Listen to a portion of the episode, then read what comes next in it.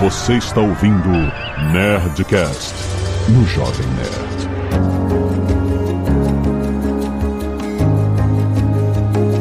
Landa, landa, landa, nerds! Aqui é Alexandre Antônio do Jovem Nerd, Polo Sul é nosso. Aqui é o Fabrício Carraro da Alura e eu fiquei muito decepcionado que eles não chamaram a sonda que pousou lá de Golimar. Meu Deus. Olá, meu nome é Roberta e faltam dois meses pro show da Taylor Swift no Brasil. Muito bom, olha aí. Mas não foi ainda? Não foi ainda. Não, Não, falta em novembro, em novembro. olha aí. Aqui é a Stephanie eu espero que a inteligência artificial roube meu trabalho pra eu trabalhar menos, gente. Não é bem assim que funciona, mas. Aqui é o Azagal e por essa eu não esperava. Muito bem, nerds! Estamos aqui em mais um Nerd Tech, trazido a você pela Alura, Escola Online de Tecnologia, a maior escola online de tecnologia do Brasil. E o Polo Sul que eu falei, não é, é nosso, mais ou menos, né? Porque eu falei nosso como a humanidade. Eu estou falando Polo Sul da Lua. É isso? Tivemos pouso. A primeira nação a pousar uma sonda no Polo Sul da Lua foi a Índia. Aconteceu agora recentemente, certo, Roberta? Certo, sim, e foi até curioso que foi justamente na reunião do BRICS, inclusive o primeiro-ministro, né, da na Índia estava lá e ele acompanhou tudo, é, observando, né, durante a reunião, mas sim, a Índia foi a primeira, o primeiro país que conseguiu fazer esse pouso é, no Polo Sul da, da Lua, o que é uma coisa, assim, extremamente interessante e tem vários motivos tecnológicos e científicos para isso. Essa é uma dúvida que eu tenho, porque é, muito se fala de Marte, né? Equipa Marte, Marte é a fronteira, Marte é onde tem Marte, Marte. Mas tem muitos esforços voltados para a Lua, né? Mas a pergunta que o leigo faz é: o que, que mais tem se para se fazer na Lua, né? Que a gente já não fez, né, nesse sentido. Jogar golfe. Jogar golfe é uma boa. Bom, a da Lua, considerando essa nova, novo pouso, né, um dos interesses é justamente encontrar um átomo de hélio 3, que é um átomo relativamente raro, e algumas pesquisas indicam que ele pode ser uma alternativa viável para reatores nucleares, né? É mais limpa, mais segura. E além disso, a- é claro que o próximo passo é sempre Marte, né? Todo mundo fala de Marte, mas qual o melhor lugar, né, para testar tudo isso, testar essa viagem para Marte do que a própria Lua, né? Inclusive a gente tá vendo aí o Artemis, né, que tá fazendo de pouquinho em pouquinho, né? Primeiro é, foi uma, uma sonda é, sem tripulação, depois uma com tripulação, depois uma que vai pousar na Lua, e aí o, o próximo passo seria justamente ir para Marte. Olha aí, a Lua é o, é o nosso, a nossa base de testes, né? A nossa base de operação, também pode ser uma base de. Entreposto, que chama. É, não, tem muitos planos legais e a Lua tá sempre envolvida neles. E eu acabei de descobrir que, como eu sou Nerd Tech, nosso podcast de tecnologia, eu não tinha ligado o meu microfone isolado, eu tava com um áudio ruim, agora que vocês viram que o meu áudio mudou. tem que acontecer no podcast de tecnologia, né? Vamos analisar muito. A Stephanie tá aqui também com analista de dados para falar tudo que a gente tá aprendendo com essa nova missão no Polo Sul Lunar. Aliás, Fabrício, já vou dar a dica no início do programa, os descontos da Alura para quem vai fazer inscrição. Conte as novidades. É isso mesmo, Alexandre. A gente tá com a nossa inteligência artificial agora, né? A Lure, que ela vai te ajudar a estudar os cursos da Lura, né? Então você que quer brincar com programação, né? Aprender uma linguagem nova como Python, que é muito usada para analisar dados, como a gente vai ver daqui em diante nesse episódio aqui, ou então se você quer ter uma formação mais técnica, né? De machine learning, de toda essa parte de dados, e ainda a nova escola de inteligência artificial da Lura, né? Com cursos de Excel, de Google Sheets, de Copilot, enfim, você que analisa dados no seu dia, você pode usar a inteligência artificial para te ajudar e a gente te ensina a usar essas ferramentas de inteligência artificial. E além disso, a gente tem a nossa própria inteligência artificial que vai te ajudar a estudar inteligência artificial. Então é meio uma coisa recursiva, mas funciona muito bem. E se você é ouvinte aqui do Nerd Tech, você tem o descontinho. Olha aí. alura.com.br barra promoção barra nerd, seus 10% de desconto. Não faça a inscrição sem eles. Tem link aí no post. Vambora, vamos ouvir que esse episódio tá muito bom.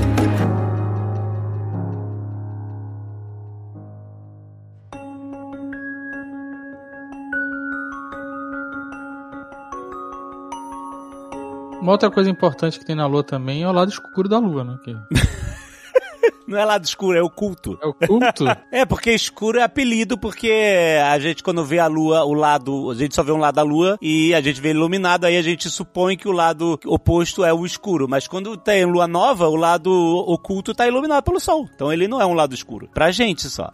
então o lado oculto descreve melhor, entendeu? Ah, Mas é aí que fica a porta pra dentro da lua, então. a porta fica no lado oculto. Os ETs ficam lá. é. É, Exato. A base do Atu, o Vigia, tudo fica do lado oculto. Não era o Megatron que ficava no lado oculto da Lua? Não, São Jorge, né? São Jorge também, mora lá. São jogos. Sabe uma parada que eu vi? É uma dessas teorias hipotéticas que ninguém leva a sério, mas é uma teoria de brincadeira. Se existisse um planeta irmão da Terra com uma órbita completamente sincronizada com a Terra, só que oposta, a gente nunca saberia da existência dele até a gente colocar sondas pra pesquisar isso no sistema solar. A gente nunca veria ele, porque ele estaria sempre do outro lado do Sol. Olha aí. Ah. Caraca, isso. Nibiru, planeta Nibiru, X. olha aí. Planeta X tá explicado, tá Ah, vendo? é isso? Bom, mas vamos falar sério, vamos falar da Lua. A gente teve um pouco antes da Índia conseguir pousar agora no Polo Sul, teve uma missão que falhou, não foi russa? Foi a. Rússia, foi bem nessa treta, né? Da pessoal falando de mercenários na Rússia, e aí cai a sonda que deveria pousar na Lua, então também tem o BRICS logo depois, foi uma, uma loucura, assim. Ela, ela, ela caiu, ela foi simplesmente mergulhou e, e é isso, né? Virou pó. mas assim, eles estavam mirando no, no Polo Sul também? Era essa a disputa? O da Rússia, se não me engano, eles tinham já uma- um, um, um plano, mas eu não lembro se é exatamente esse que caiu, que era do Polo Sul. Eu realmente não lembro, mas eu sei que eles tinham assim um projeto de Polo Sul, tanto a Rússia, quanto a China, quanto os Estados Unidos. Era esse mesmo, Roberta. Eles queriam chegar antes, inclusive, da Índia, né? Por alguns dias, e aí se atrasaram, na verdade, se espatifaram, né? Pisou no acelerador? É isso. Não, e curiosamente, o da Índia, ele demorou mais tempo para chegar na Lua do que as sondas e naves dos Estados Unidos na década de 60 e 70, porque a tecnologia que eles utilizaram é até igual barra inferior à tecnologia dos anos 60 e 70, porque eles tinham muito pouco dinheiro para investir. Então, assim, foi quase um, um caso de sorte mesmo. Caraca, que louco. Muito maneiro. Isso porque eles também se espatifaram na Lua algum tempo atrás, né? A sonda Chandrayaan 2, se não me engano, que foi, que tentou pousar, não conseguiu também. Sim, é, eles, se não me engano, acho que foram?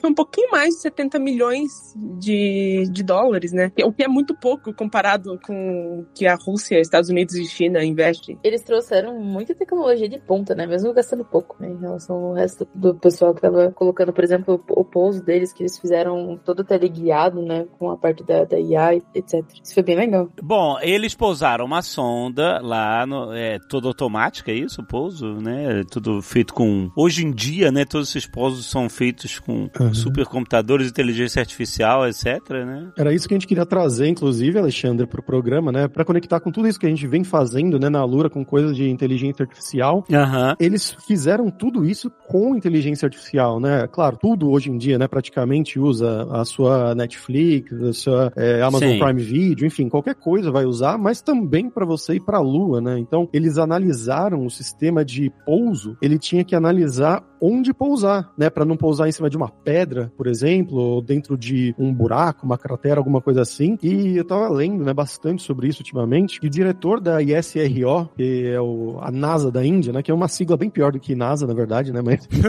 eles comentaram sobre os 17 minutos de terror, que foi uma coisa que, não sei se vocês lembram, quando teve o pouso da NASA em Marte, Ah, ah, da de sonda, é isso. isso, a sonda que pousou em Marte alguns anos atrás, que também, né, eles tinham, como tem uma distância, né, de tantos minutos até lá, eles não podiam controlar por aqui no controle remoto. Então eles tinham que fazer um sistema É, tipo, todos os minutos, né, de distância de Isso. velocidade da luz, então é, não tem como você controlar em tempo real, né? Tem que ser tudo au- automático. Exato. E a Lua tá muito mais perto, então ela tem um segundo e meio de distância, mas mesmo assim, né? Um segundo você vai é, realmente confiar que você vai conseguir fazer a manobra com um segundo de diferença. É muito mais seguro você ter esses sistemas automatizados lá fazendo isso por você, selecionando o lugar mais seguro para pousar e também durante os dias, né? Durante os próximos 14 dias aí, mais ou menos, que a sonda vai ficar ativa, né? Ou até é, acabar a bateria, enfim, até a vida dela se esvair, ela vai estar tá lá analisando, fazendo todas as experiências, usando sensores e sistemas de IA dentro dela que vão transmitir aqui para a Terra. É isso que você falou é muito maneiro primeiro no pouso, porque lá em 69 o, foi algo, esse negócio de analisar o, o terreno de pouso e adaptar, etc., foi algo que o Neil Armstrong fez no olho. É assim, ah, ele fez ajustes, né, de pouso, tipo, por mais que eles tivessem tudo muito calculado, né, na hora dos finalmente eles tiveram que dar um, umas mexidas e tal para mudar ligeiramente o local de pouso e isso até fez com que eles quase tivessem que abortar, porque eles, eles pousaram faltando, tipo, segundos de, de combustível antes de ser impossível abortar a missão, né? Então, assim, foi também um, uns minutos de terror, só que era um ser humano ali controlando tudo, né? E hoje em dia, como mudou, né? Que diferença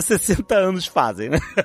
em termos de tecnologia. Mas, assim, eu queria perguntar, então, eu sei que quando eles pousaram foi notícia no mundo todo, não foi algo transmitido como você vê aí, todos esses lançamentos de foguetes, etc, sendo transmitido ao vivo, etc. Não, não foi transmitido, foi uma coisa, coisa deles. É, nem tinha imagens quando saiu a notícia. Eu lembro que eu vi uma, um, um artigo mostrando assim, olha, a única imagem que a gente tem é a foto dos engenheiros lá todos comemorando e aí no fundo aparecia a tela e aparecia meio que uma, uma câmera da, da sonda lá e a superfície lunar. E foi a única imagem que eles tinham até o momento liberado, né? Mas, de fato, eles estão querendo fazer algo muito mais profundo do que tirar foto, né? Eles querem fazer análise de solo, de, de propriedades químicas, etc, né? Conta como é que tá sendo essa, toda essa análise, Stephanie. Então, eles colocaram vários sensores, né? Começando por essa parte do pouso que a gente já comentou aqui. Vocês falaram que ele fez tudo no olho da primeira vez lá em, nos anos 60. E dessa vez teve, acho que uns 70 segundos mais ou menos para eles conseguirem adaptar, mais ou menos, o, software adaptar, né? Ao solo. Então ele pegava 150 metros é, de distância para ele conseguir entender onde tinha um buraco ou o que, que né, tinha algum obstáculo ali na frente. Então essa parte ele já ficou, foi super legal, assim, de, pra parte tecnológica, acho que é uma, um avanço muito grande. E eles levaram várias outras coisas, né, para poder medir, igual você falou, do solo. Tem alguns outros sensores que eles colocaram para medir essa parte de longitude e latitude, que é o normal, né, que a gente já tem dentro da, das máquinas mesmo. Mas tem algumas outras que eles colocaram, por exemplo, para ver plasma, coisas assim, que eu acho que entra mais a parte de física, né, que a Roberta acaba se dando mais. Mas é muito legal essa parte porque ela traz bastante avanço, não só para a parte tecnológica, quanto para a parte é, da física e também para as outras partes, né? Porque a gente usa essa análise de imagem quando você está acessando o aplicativo do banco, quando você está acessando alguma coisa que precisa fazer análise de imagem, por exemplo, o Google. Então, esse tipo de pesquisa que ocorre tão longe da gente, parece, ele tão perto às vezes, sabe? Ele chega muito perto.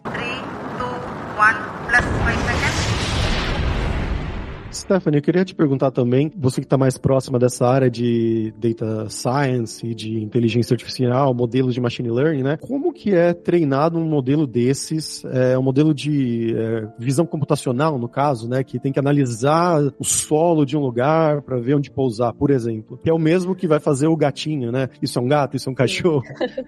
é bem parecido. É, é, que, na verdade, esses modelos, tem vários tipos de modelos, né? A gente pode fazer uma classificação que vai ver quantos buracos a gente tem, ou coisas assim. E tem uns bem famosos agora que são os de segmentação. Então, é os mesmos que são usados basicamente é, nos carros que tem da Tesla, por exemplo. Então, ele classifica e segmenta ao mesmo tempo, digamos assim, a quantidade de buracos, nesse caso da Lua, né? Por isso que fica muito mais fácil deles acharem um ponto para pousar, sabe? Então, ele consegue fazer esse treinamento. Só que isso demanda muita coisa, né? Demanda um poder computacional muito grande. São gigas e gigas de memória rodando modelos lá dentro com milhares de imagens. Então, normalmente esses modelos eles são rodados naquelas clusters virtuais, então Azure, Databricks, coisas assim, que é a preferência, né? E aí depois para colocar num sistema embarcado, como é esse caso, né, de ter chego na Lua e tudo mais, a gente não pode estar tá rodando ele a todo momento, né? Pois é, ele tá lá, né? O sistema tá rodando lá longe, na sonda e não aqui com a gente, no nosso, no nosso data center lindo, cheio de ar-condicionado e tal, não.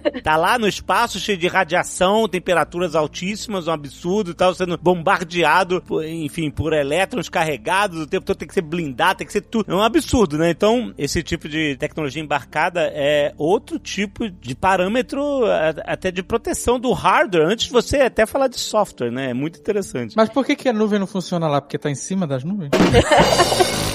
Podia ser, né? É, acho que não chegaram ligando os cabos lá ainda. Então, é porque você tá querendo dizer o seguinte: esses cálculos são feitos lá, embarcados. Eles não são transmitidos para cá para calcular para depois voltar para lá, né? É isso? Isso, basicamente. Eles colocam. É tudo embarcado. A única coisa que é feita aqui, antes de ir, mesmo é essa, esse treinamento com as imagens, né? E aí entra um termo que, dentro da, da parte de ciência de dados e IA tudo mais, a gente usa bastante, que é o transfer learning. Que é basicamente você treinar bastante um modelo e aí você coloca um, em outro, outro ponto para que ele treine é, mais rápido, digamos assim. Isso pode ser feito, por exemplo, lá, né? Porque daí ele vai rodar no local, se tiver capacidade suficiente dentro de, do, do hardware dele lá, né? Isso pode ser feito, mas uma coisa que não pode ser feita essa de rodar em tempo real, assim, dessa forma, acho que não, não fica legal até por conta do tempo, né? Normalmente demora muito. Modelos que mexem com imagem, eles demoram muito mais, porque a imagem, ela é tridimensional, que a gente chama, né? Então a gente já coloca ela em vetores, é, às vezes em tensores a gente acaba colocando. Então ele é bem diferente. Tem muita informação, né, para processar. Isso, é muita informação, perfeito. E aí demora muito, né? Então tem programas dessa forma que a gente demora dois, três dias, os mais rápidos, assim. Então.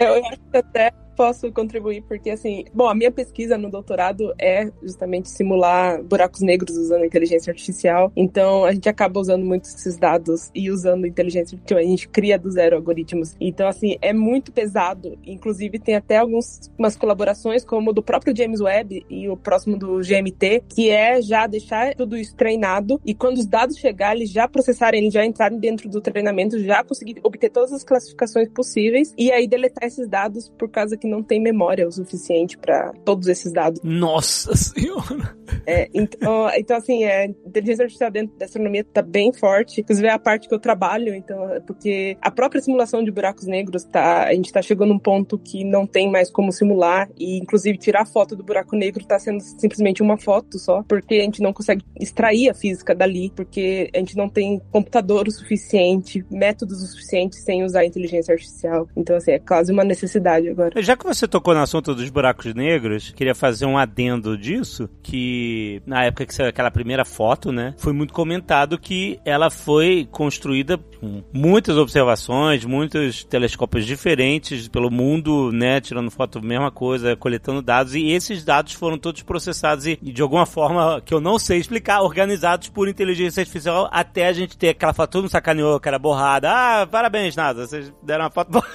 Gente, aquilo é, isso é um marco histórico. Essa foto borrada é tudo. Mas aí eu queria entender mesmo assim, qual é esse processo de pegar dados dos telescópios, processar isso com inteligência artificial para poder recriar aquela imagem que a gente viu. Então, aquela primeira imagem, né, a de 2019, eles utilizam é, análise de Fourier, basicamente. É uma análise bem conhecida já desde a década de 70 dentro da radioastronomia, que eles com as frentes de ondas eles conseguem recriar a onda inteira inteira, ou seja, a luz inteira que chegou, né? Então eles conseguem recriar a imagem. Mas, é sim, a imagem estava bem borrada e na época eu até conheci a Lia Medeiros, que é a única brasileira dentro da colaboração EHT, né? Isso, ela foi comentada, exatamente. Sim, a Lia Medeiros, e ela o trabalho dela especificamente era assim criar um algoritmo, né, um modelo de inteligência artificial, usando, na verdade, ela usou um método chamado PCA, né, Principal Component Analysis, para melhorar aquela imagem. Inclusive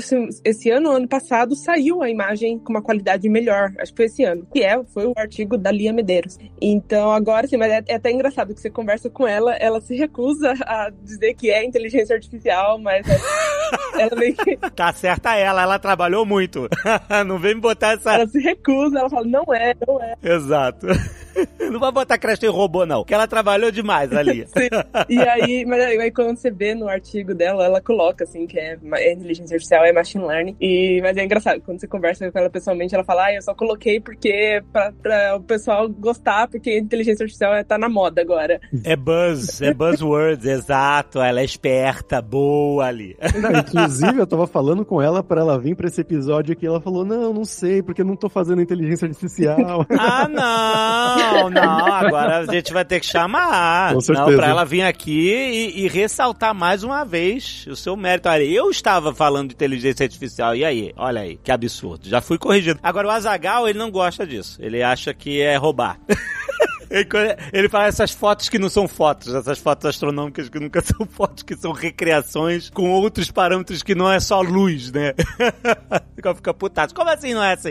É, é que nem essa máquina fotográfica agora, vocês viram? Tem uma máquina, a, a máquina da tristeza, a máquina fotográfica é, com inteligência artificial que não tem lente, tem sensores e ela tira foto geolocalizada, já viram isso? Não, como é que é? A caixa é com uma caixa de plástico com uns negócios vermelhos na frente, assim, uma firula, pra fingir que é um radar, Ah. sei lá. E aí, é, dependendo da sua posição é, geográfica e, e no sentido que você tá olhando, você clica e aí o software faz uma foto. Ah, você tá nesse lugar, então a foto que você tira deve ser essa aqui, sacou? O quê? Hum, Só que é uma Mas ele sabe o tristeza, seu né? rosto? Mas aí e a, tua cara? Da onde vem a, a informação da- de, de você, por exemplo? Ah, ela vem da, acho que da altura da câmera. Assim, não é uma parada incrível, né? Mas deve vir da altura que você tá segurando a câmera, ângulo. Eu não sei quão refinado é, porque eu não vi o resultado final da parada. É interessante. É assustadoramente interessante. Não é, porque aí você não precisa estar lá mais. Não, eu sei que você não precisa estar lá, mas, mas Ah, eu quero tirar uma foto em Nova York, tira aí pra mim, no Times Square.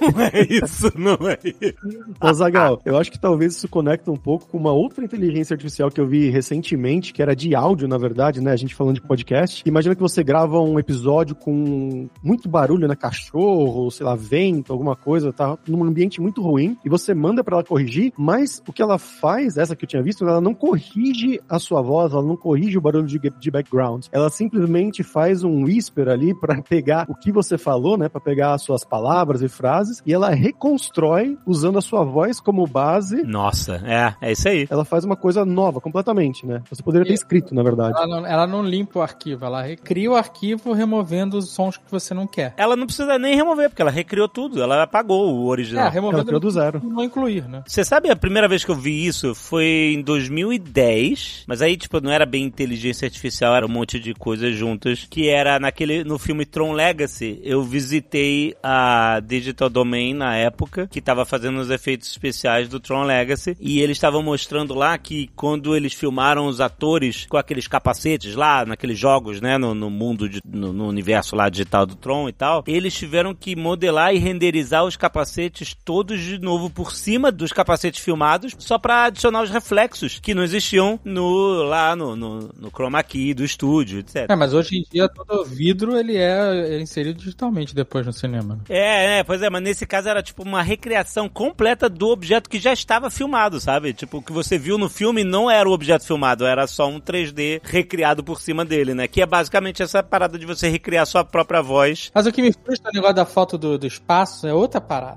É porque a gente tem uma, uma representação do que pode ser. Mas quando a gente chegar lá, a gente não vai ver, porque nossos olhos não são capazes de enxergar daquela forma. Sim, é isso aí. Ou seja, é fake. Não é fake, cara.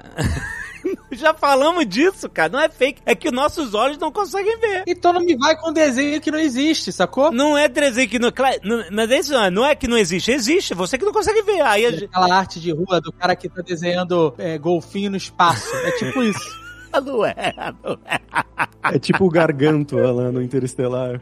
Você vê que o garganta é bem preciso pelo que dizem, né? É. Do, do. Aliás, Roberta, É, o Garganta é uma simulação, assim, que foi o Kip Thorne que fez. E ele é o, é o cara que ganhou o Nobel em 2017, né? Pela detecção de luzes gravitacionais. E é uma simulação real aquilo. É realmente, assim, as simulações que a gente usa no nosso trabalho. Inclusive, é uma, é uma das tipos de simulação que eu uso no meu trabalho também. Mas aí quando a gente chega, a gente pega uma nave espacial no futuro e vai perto de um buraco negro. Aí a gente olha, a gente vai ver aquilo ou a gente não vai ver nada porque a gente vai ser sugado imediatamente. Depende, depende do buraco negro. No caso do Gargantua, ficaria orbitando ali. A gente nem ia sentir, assim, se não tivesse aquela luz, né, ele- dele engolindo o material, né, aquele material brilha, a gente nem ia perceber que tem um buraco negro ali. Agora, buracos negros estelares, que são os menores, né, você morre antes de chegar perto dele, assim, porque ele existe um efeito chamado espaguetificação, que você vira um macarrão antes de chegar no, no buraco negro. bacana. Mas se eu pudesse escolher como morrer, eu gostaria de morrer como um macarrão, de verdade. assim.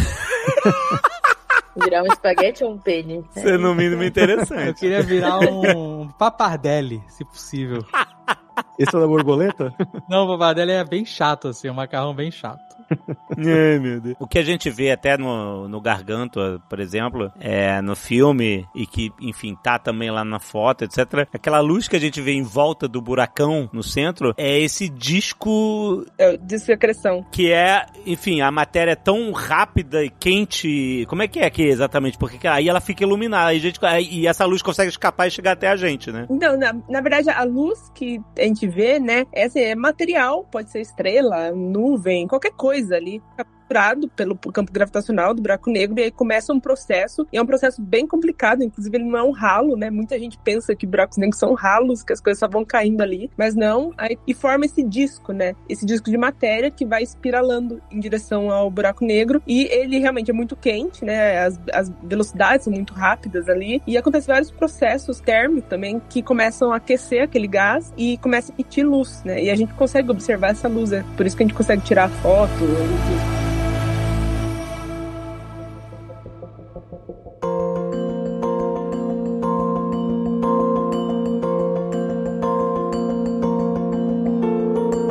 Assim, voltando pra Lua, o que, que a gente tem a aprender sobre esses sistemas, né? Por exemplo, vocês sabem se eles vão mandar alguma coisa de volta? É, algum material mesmo de volta pra Terra ou não? Ela só vai fazer a análise lá e mandar os dados? Eu não sei se eles vão mandar, mas que vai ter de pedrinha lunar sendo vendida depois que esse foguete pousar. Eu garanto, garanto. Você vai pra Nova Delhi, né? Só vai dar isso. Porra! Mas se, Dá um mês pra chegar essas pedrinhas aqui na 25. Ah, é.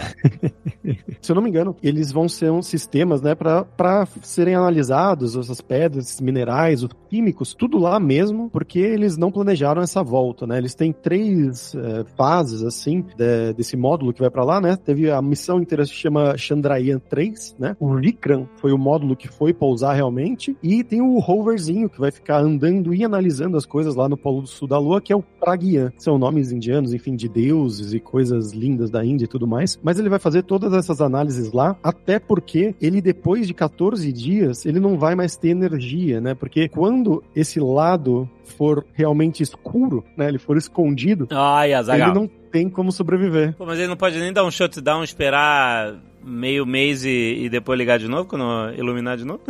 Até onde eu li, eles não colocaram painéis solares, essas coisas, pra carregar essa bateria tanto, né? Pra ficar lá meses ou anos, como os rovers que ficaram lá em Marte, por exemplo, né? Da NASA e tudo mais. Então é uma missão muito curta, mas que vai trazer né, uma coisa que a gente nunca viu, né? Essa parte do Polo Sul da Lua, que eles falam que pode, inclusive, ser um dos lugares para bases, né? Bases humanas, quando a gente for pra Marte, né? Como a Roberta mencionou anteriormente e tudo mais, que a gente quer ver se tem água lá. E canais e produzir coisas também. Claro, são ideias para 2050, para 2100, mas é um primeiro passo é, nesse caminho. Não, menos, cara. Não, não, não bota muito, não joga muito pra frente, não, cara. Puxa mais pra perto.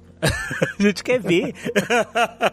Eu Mas quero a ver a base ver, da Liga. vai Eu quero ver a base da Liga da Justiça no Polo Sul da Lua. Ainda.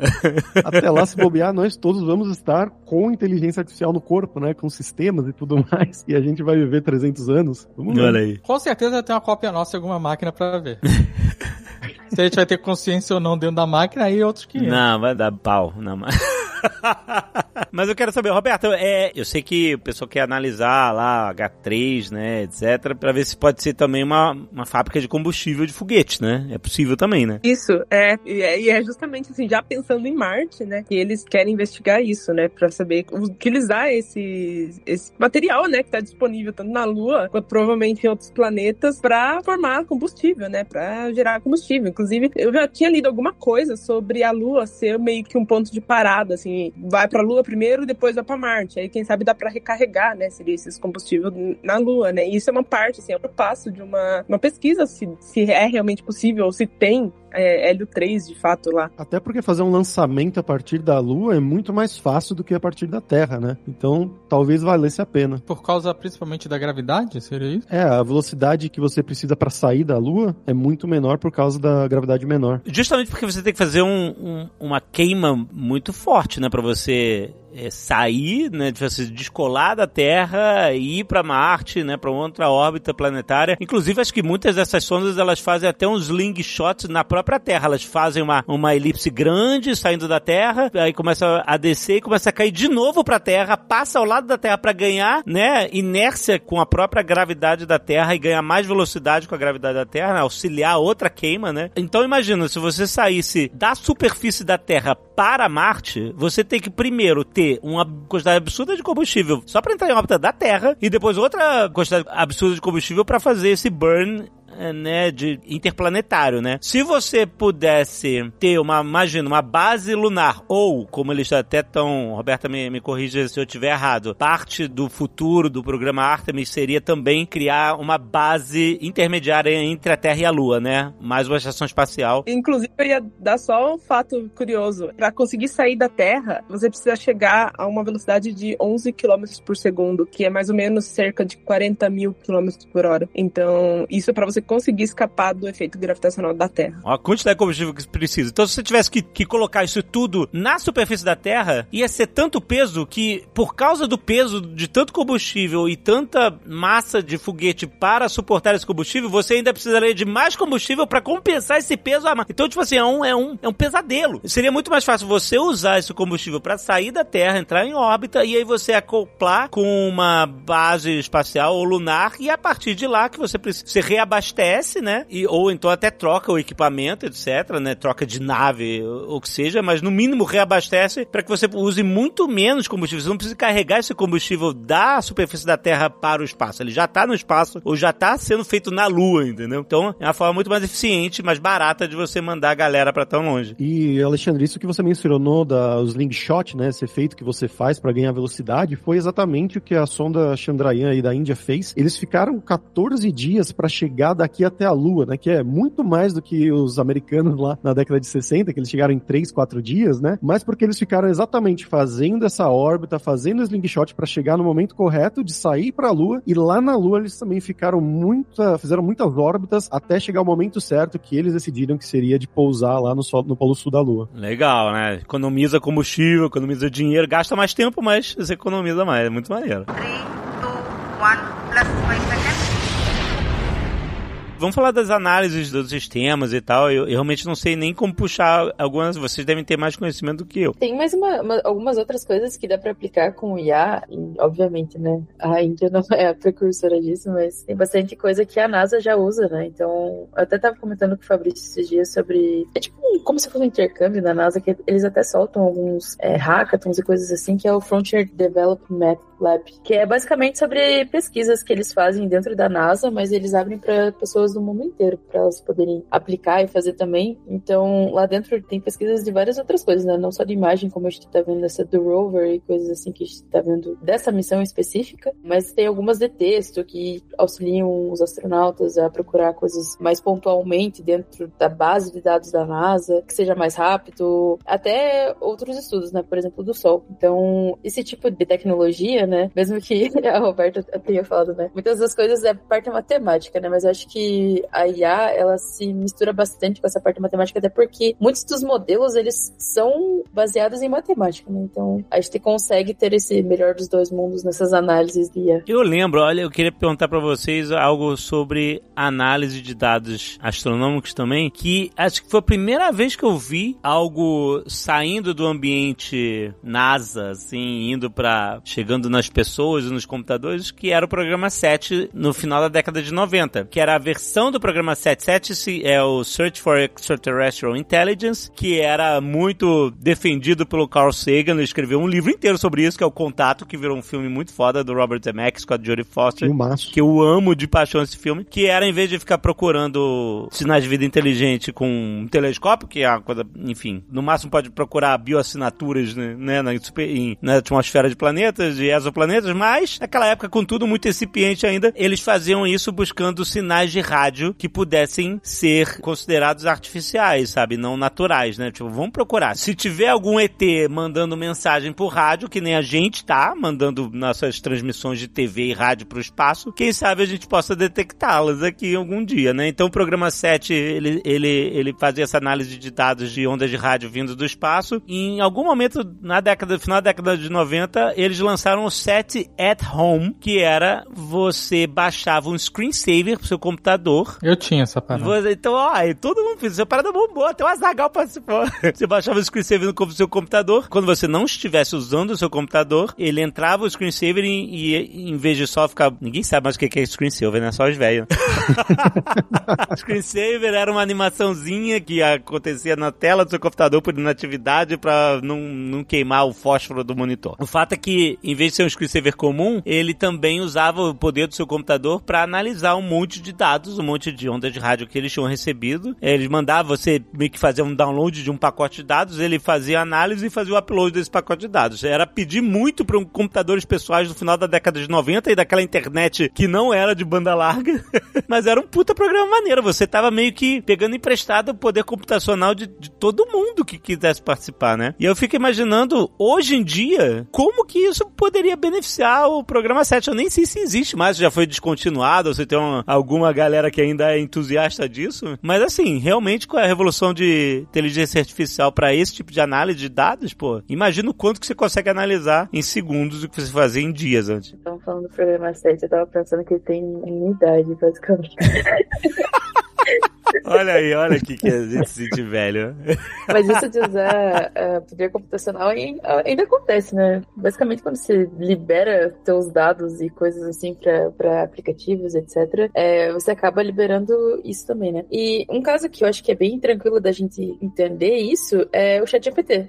Tudo que a gente escreve para ele, manda para ele, ele consegue retreinar e ir treinando. Obviamente, não é nota máquina, mas você ajuda a ir treinando ele. No caso do chat GPT, ele não tá usando o poder computacional da sua máquina, ele tá usando lá no, no servidor deles, né? É, ele tá usando deles, mas você contribui, né? Então, tudo que você tá fazendo ali está contribuindo. Sim. Mas, obviamente, né? Se eles quisessem tentar partilhar isso aí, seria um trabalhão, viu?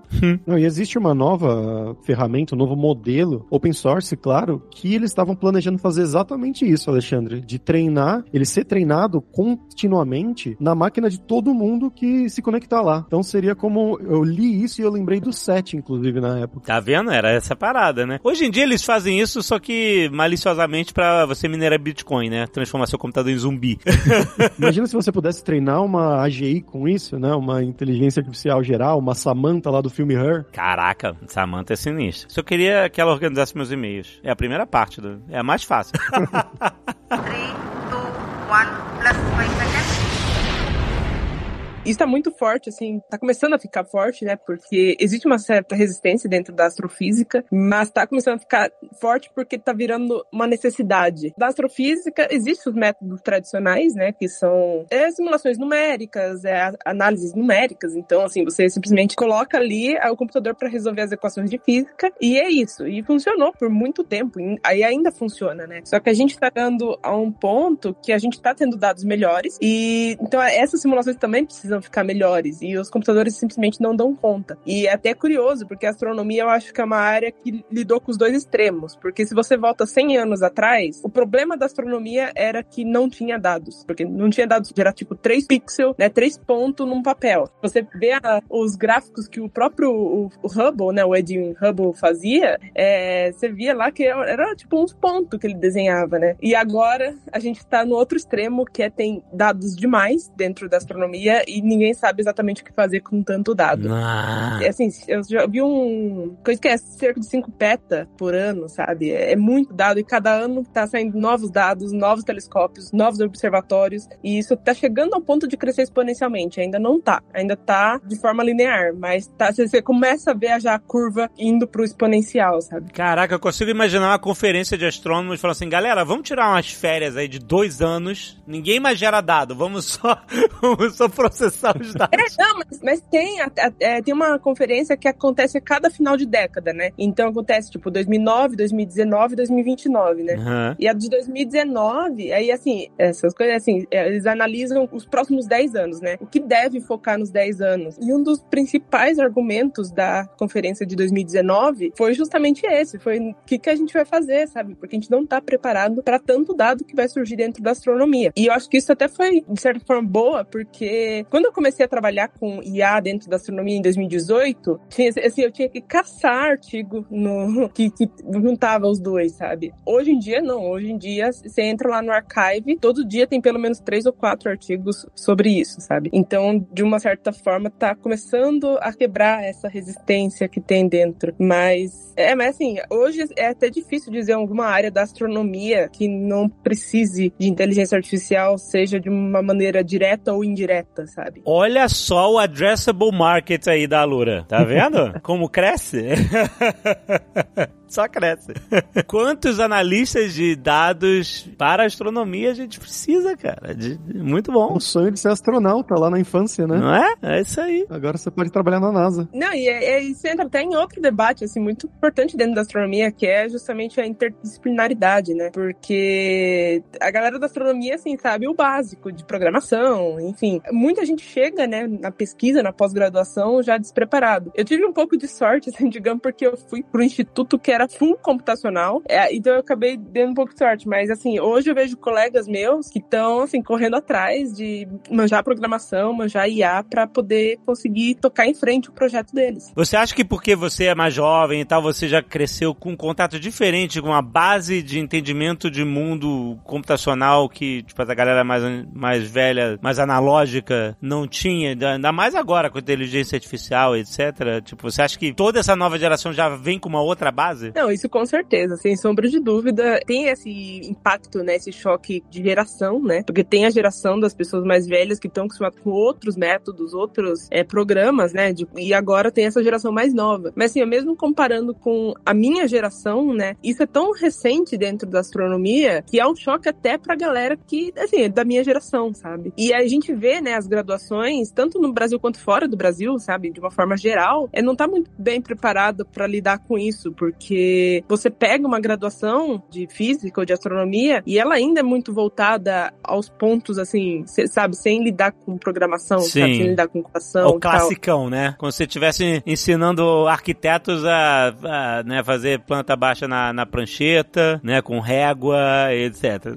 E eu, assim, você entra, tipo, eu, eu sei só, eu posso falar só da universidade onde me formei, né? Que quando você vê o campo de São Paulo, é bem voltado pra física teórica mesmo, né? Pô, conta e etc. Aí você vai lá pro campus do interior, eles já criaram o instituto pensando na programação. Então aí você vê justamente toque também. Animal. A Lura tá sabendo de tudo isso, né, Fabrício? A Lura tá sempre um passo à frente. Então...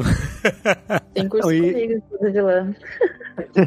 E tem essas duas coisas, né? Conectando as duas coisas que a Roberta falou aí, tanto a programação quanto a inteligência artificial mais atualmente, né? Porque antes, e até mais recentemente, né? Até alguns meses atrás, o pessoal pensava nessa palavra é, inteligência artificial, machine learning, como uma coisa muito abstrata, né? Não sabia exatamente o que isso significava. E a gente viu hoje, nesse episódio aqui, também vem vendo aí ultimamente, né? Com o ChatGPT e com tudo isso, que isso é muito mais tangível do que parecia e que você pode usar esses conceitos e tudo isso em aplicações reais, né, no seu banco para identificar o seu rosto, para um sistema te recomendar um filme, ou então também para você pousar na Lua, se você quiser fazer um sistema que vai te ajudar a escolher o melhor relevo onde pousar. Então, se você quiser, a gente tem informações mais técnicas lá na Lura, né, essas coisas para você ser realmente, né, como a Stephanie aí, uma pessoa de data science, uma pessoa de machine learning, de inteligência artificial, né, na parte de criar os modelos e brincar com tudo isso, né, aí você vai programar em Python, como a Roberta mencionou e tudo mais, né? Você vai saber a programação, você vai ter os cursos de Python, de como criar uma rede neural, mas também tem a nova escola de IA da Lura, né? Que lá você vai usar coisas mais do dia a dia. Então, se você já usa um Excel, um Google Sheets no seu trabalho com marketing, no seu trabalho com growth, né? Você que tem um podcast aí, você que tem uma lojinha de camisetas, você tem que analisar dados, afinal de contas, né? Então, você pode usar a IA para te ajudar a analisar esses dados também. Ou se você é programador com o Copilot, né? A gente tem cursos recentes, né? Você escola de de como usar as novas ferramentas de inteligência artificial para facilitar o seu dia a dia, né? Com gráficos, com Google Sheets, né? Com tabelas e também para programar com Copilot, para criar imagens no Mid Journey, enfim, tudo isso, toda essa base está sendo abordada ali nos novos cursos da Lura e a gente tem a nossa IA própria também, Alexandre. Você ouviu falar disso? Ela é a Luri, ela se chama Luri e lá você pode perguntar, ela está disponível agora já para todos os cursos. Da última vez que o Paulo veio aqui, ela ainda não estava, mas agora ela já está disponível para todos os cursos da Lura. Caraca, sério? Muito maneiro. Você pode falar com ela, tipo, ela, ela é baseada no chat GPT, né? Exatamente, ela é baseada na API do chat GPT, né? Mas ela é treinada com o conteúdo dos nossos cursos. Então você está lá fazendo uma aula de Python, por exemplo, ou uma aula de Machine Learning, e você pode ir perguntando, não entendi muito bem isso aqui, me dá um outro exemplo, me explica como se eu tivesse 5 anos de idade, que aí ele vai usar o treinamento do GPT, mais aplicado para aquele conhecimento daquela aula em específico. Pô, maneiríssimo. É muito legal e os alunos têm usado muito e a gente tem visto bastante elogios recentemente. Cara, isso é muito maneiro. Nesse universo de análise de dados, a, a Roberta falou: ah, a gente está gerando tantos dados em astronomia que a gente não está nem conseguindo mais processar tudo, entender tudo que a gente pode fazer com eles, etc. E a astronomia, se você parar a pensar, né, a capacidade que a humanidade como um todo tem hoje de gerar dados, né, tipo assim, a astronomia é só um pedaço, uma, um fragmento disso, né, porque hoje a gente gera dados com tudo, com o celular. Onde você vai tá andando na rua, tá gerando dado, porque o seu celular tá, tá traqueando você, tá mandando isso para todos os serviços que você disse lá, eu concordo e tal. Enfim, a gente não para de gerar dados nunca, porque não só com o celular, mas, tipo assim, onde você passa, na frente de uma câmera, no reconhecimento facial, o, o cartão de crédito você compra, todos os tudo, tudo hoje está integrado em sistemas e todos os sistemas geram dados e aí é um mar de dados que a gente não sabe nem onde navegar. Eu já ouvi muito isso do Caio Gomes, sabe? Tipo assim, o desafio hoje é você saber o que que eu quero tirar desse mar, porque dado tem. o que você quiser, você tem. E aí eu te pergunto, Stephanie, para quem quer começar a trabalhar com análise de dados, né? Você normalmente, a dificuldade nem é o dado, é sim você focar no que, que você quer tirar deles, né? Tipo assim, qual é o objetivo que você, que, que você quer, né? E aí você tira, né? Sabe, a, a processar exatamente com o que você precisa, né? Sim, essa parte de dados é muito legal, na verdade, exatamente por isso que você pode trabalhar em qualquer profissão que você queira, aprendendo coisas diferentes. Eu, um tempo atrás, trabalhei com, essa, com dados de astronomia também, já trabalhei em banco, então eu reuso bastante os meus conhecimentos, é, e hoje em dia eu tô trabalhando numa cervejaria, né? É, eu reuso bastante meus conhecimentos e isso é uma coisa legal. Então, quando eu paro de, né, de gostar de uma área, eu tento procurar outras coisas que me façam bem, assim, que eu, que eu acho legal de pesquisar, porque tem bastante coisa que surge todo dia, né? Por exemplo, essa parte da astronomia tem conteúdo todo dia. Na parte de banco também tem bastante coisa. Você falou, transação bancária, Pix, cartão de crédito que você passa, até mesmo a biometria facial que você faz no, no banco, ou, enfim. Isso tem muita coisa, assim, que você pode fazer, que você pode explorar e, igual eu falei, né? Você tendo um conhecimento, você não perde ele. Você só vai reutilizando em problemas diferentes. E a ideia é essa, né? Tipo, quando a pessoa tá querendo entrar em dados, é achar uma área que ela gosta de pesquisar, algum, algum dado que ela acha interessante, para que ela aprenda a fazer essas manipulações. Mas depois que ela já aprendeu, já começou a fazer isso, ela só consegue adaptar às outras áreas. Então é bem tranquilo para você achar um trabalho em outra empresa ou né, em áreas diferentes do que você trabalhava antigamente. Isso é bem, bem tranquilo. Mas, Agal, você pode gerar dados bebendo cerveja, olha aí. Antigamente você podia rodar dados, agora você gera. Tem todo o mercado de análise de dados de cerveja. Você pode também entrar no mercado de gerar dados. Perfeito. Você gera, eu analiso aqui, tá tudo certo.